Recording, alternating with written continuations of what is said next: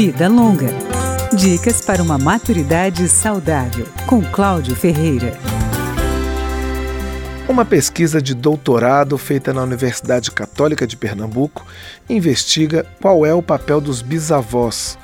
Com o envelhecimento populacional, as famílias estão convivendo com várias gerações. A pesquisadora Emily Schuller afirma que o papel do bisavô e da bisavó é flexível. Eles são vistos como detentores da tradição e dos valores familiares e têm autoridade por serem as pessoas mais velhas do grupo familiar a família ela meio que vai moldar qual é esse papel, qual é a necessidade que aquele sistema tem e aí que vai ser colocado nesse papel, né? Então vai ter bisavós que vão criar bisnetos, que vão ter uma responsabilidade educacional, já vai ter bisavós que vão ser como os antigos avós, aqueles que contam histórias.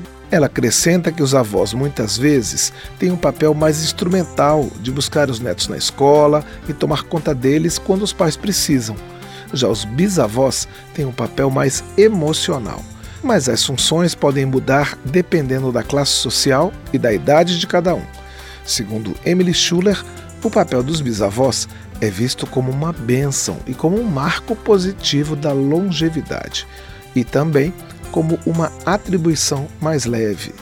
É como se, comparado com o papel de pais e avós, que tem, vamos dizer, um percentual muito grande de uma responsabilidade educacional, os bisavós eles se veem no lugar mais de eu vou aproveitar a minha vida agora, eu vou mimar os meus bisnetos, eu vou estar presente, eu vou brincar.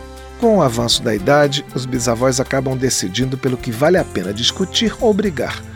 Têm opiniões bem formadas, usam muito a frase na minha época isso não era assim, mas escolhem não se deixar desgastar pelos conflitos familiares.